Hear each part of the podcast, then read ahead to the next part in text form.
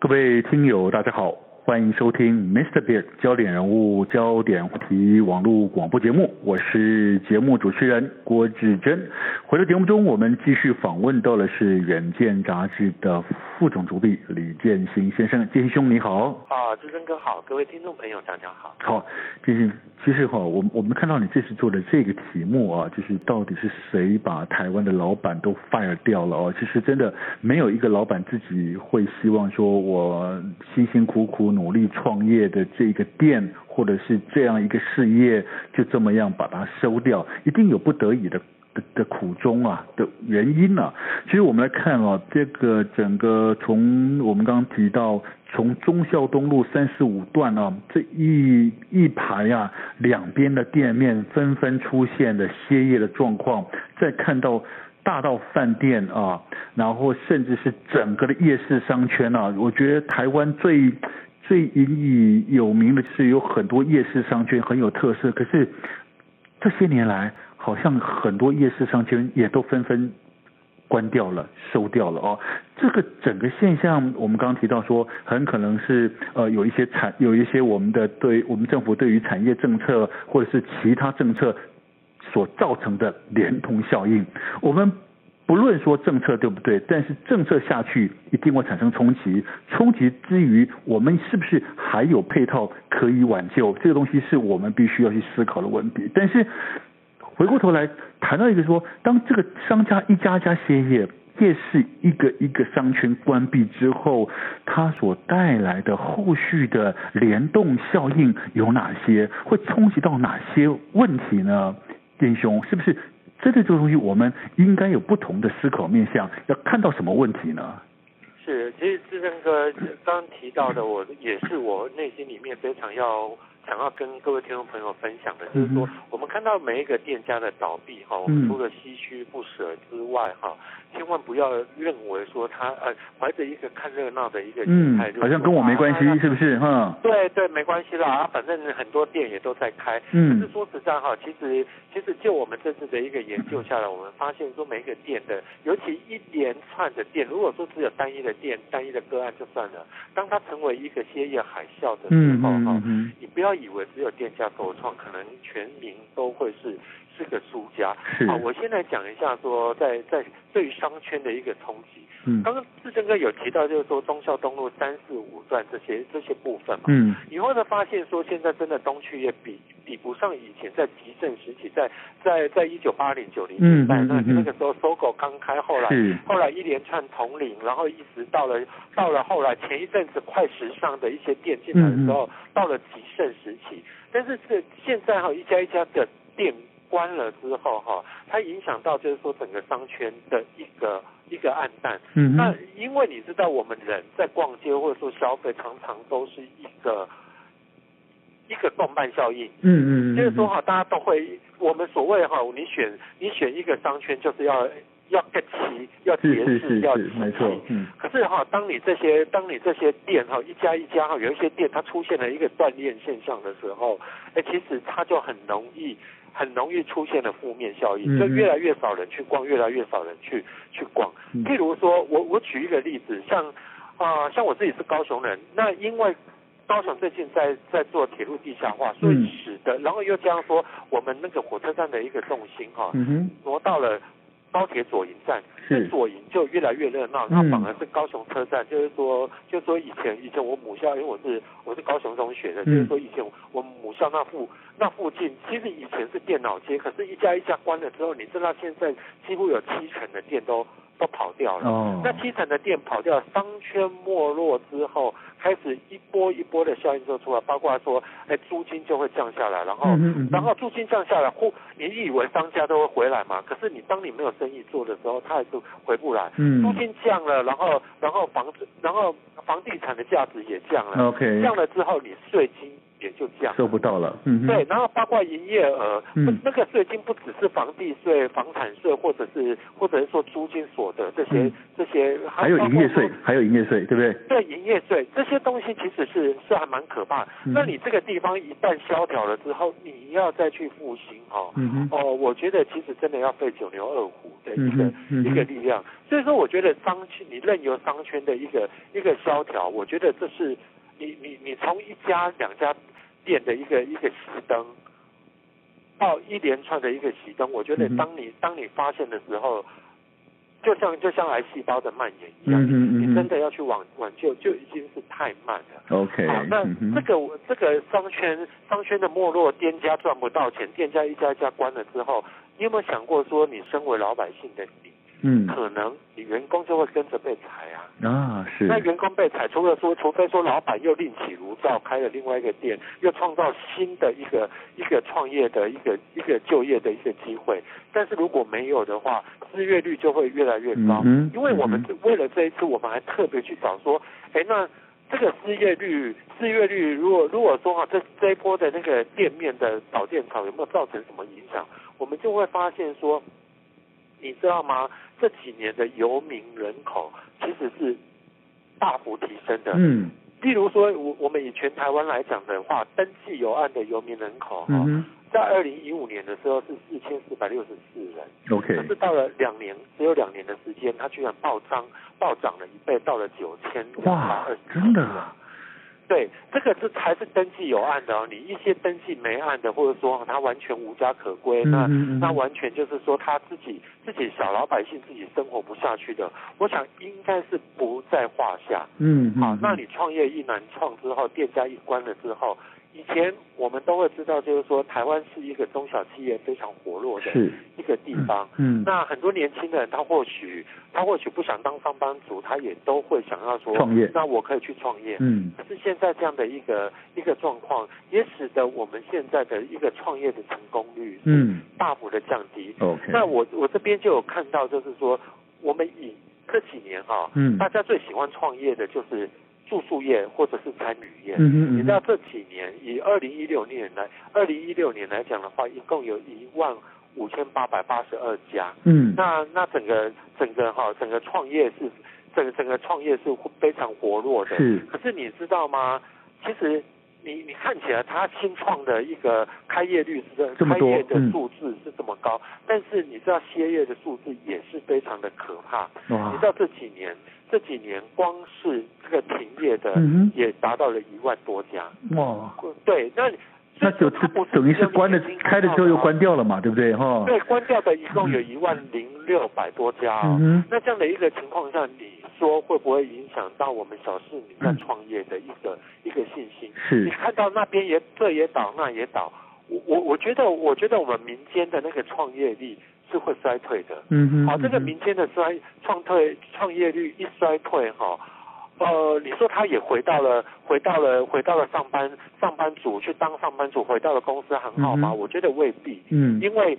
因因因为因为因为哈，你你中小企业不好，我想大企业也在面临非常大的一个问题，经营的挑战哈，有太多取代人力的一个、嗯、一个方式，嗯嗯，所以说我我我觉得这个整个一波一波，它整个蝴蝶效应，我觉得是非常可怕的。是这个轮联动效应看样子还蛮多的，因为一个一个产业的萧条之后，它。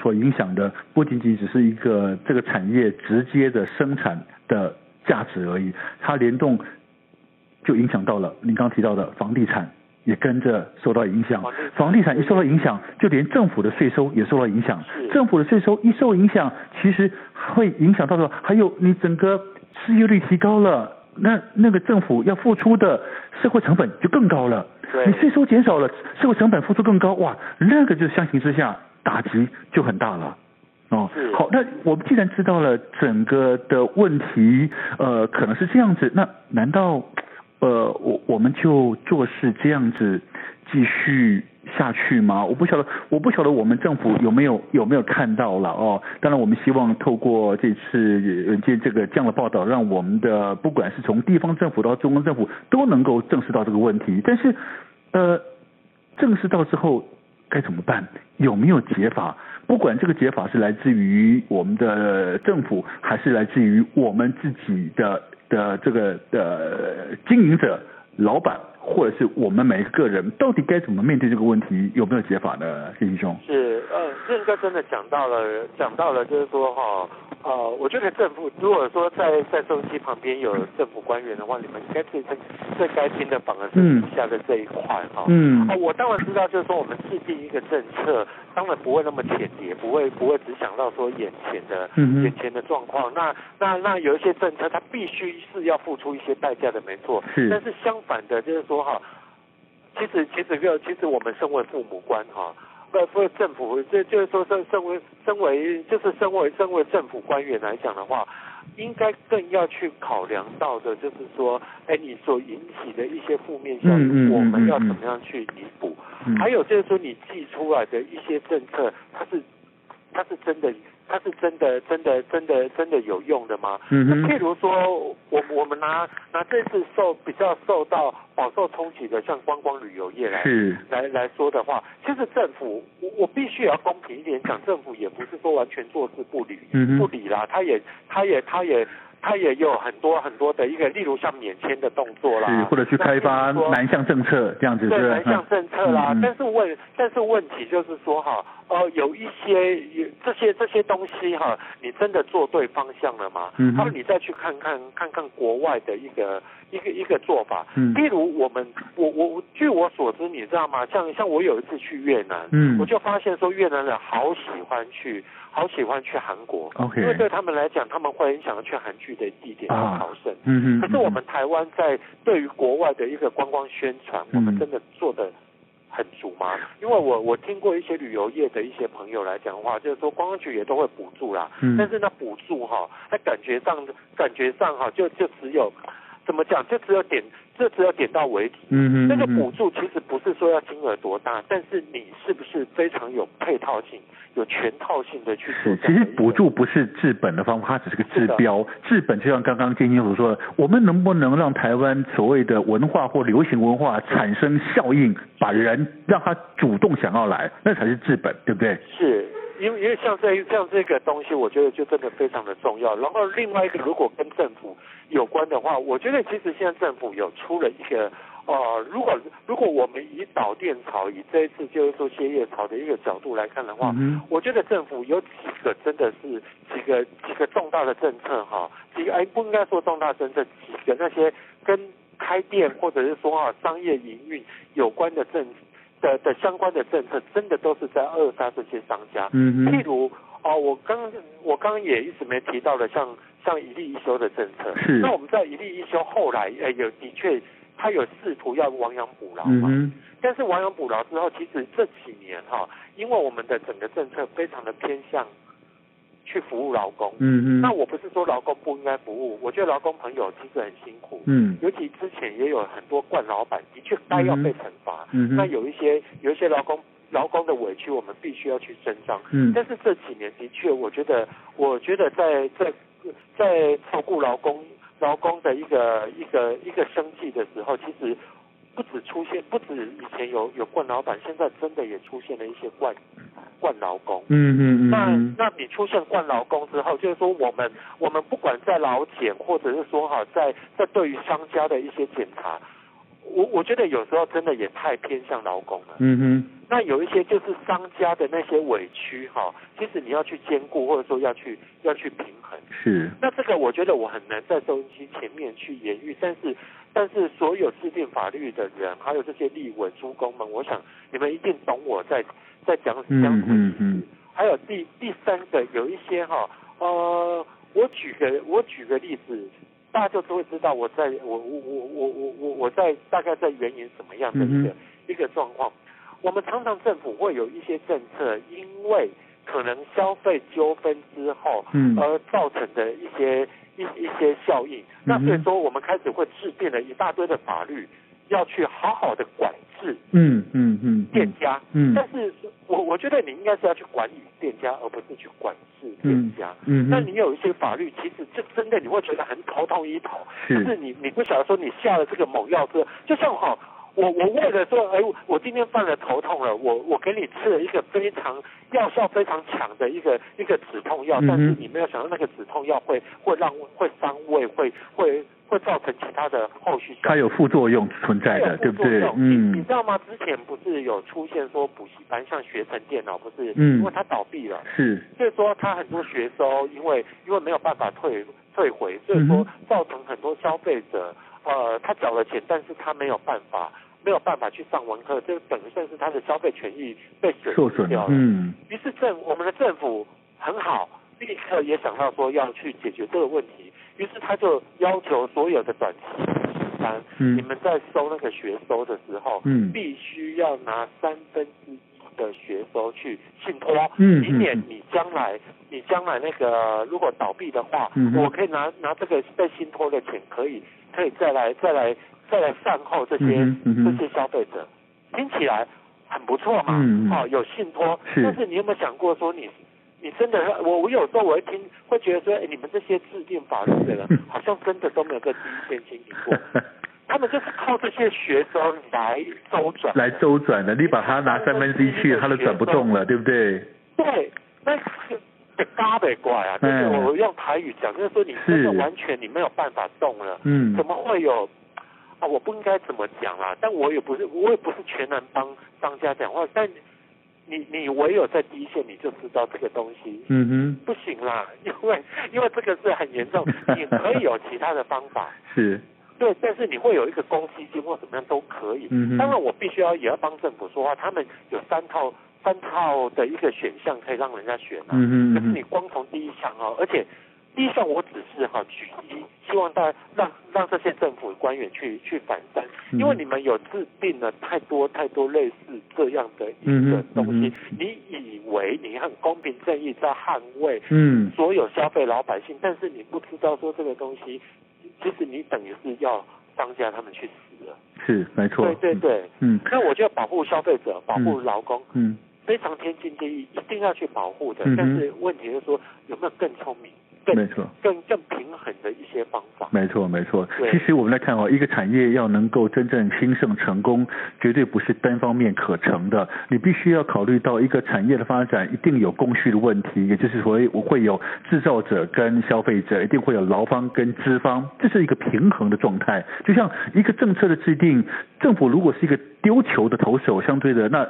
另外一方面，谁来接球呢？那个市场在哪里？那个整个供需环境在哪里？相对的，我相信政府在面对未来的整个产业政策制定时候，其实呃应该开始要有不同的思维、不同的脑袋了。当然，除了政府之外，我们的。产业业者的经营者，我们消费者，同时也都必须要随着改变了，因为整个社会在改变啊。所以，但是我们回来看看，今天这一个瞎灯黑火，商家一家一家关的这样的一个现况，却是一个不争的事实，已经发生了。我们都必须赶快面对这个问题，找到对策。呃，更重要的是，我们真的希望我们的政府，不管是中央政府还是地方政府，都能看到这样子的一个现况。正在发生，而且还在持续发生中。到底该怎么解套呢？我们真的有赖我们的政府一起来面对问题、解决问题。因为时间关系，我们非常高兴邀请到的是《远见》杂志的副总主笔李建新先生。谢谢李建新兄。谢谢。好，各位网友，我们下次同一时间再会喽，拜拜。拜拜。